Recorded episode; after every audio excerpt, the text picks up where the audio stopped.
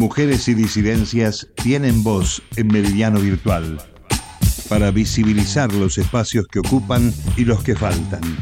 Por supuesto, las mujeres, si uno recorre los medios, han ido ocupando posiciones de, conducción de espacios, pero yo insisto, todavía hay una, una mirada muy sesgada respecto a lo que podemos, eh, a lo que podemos rendir.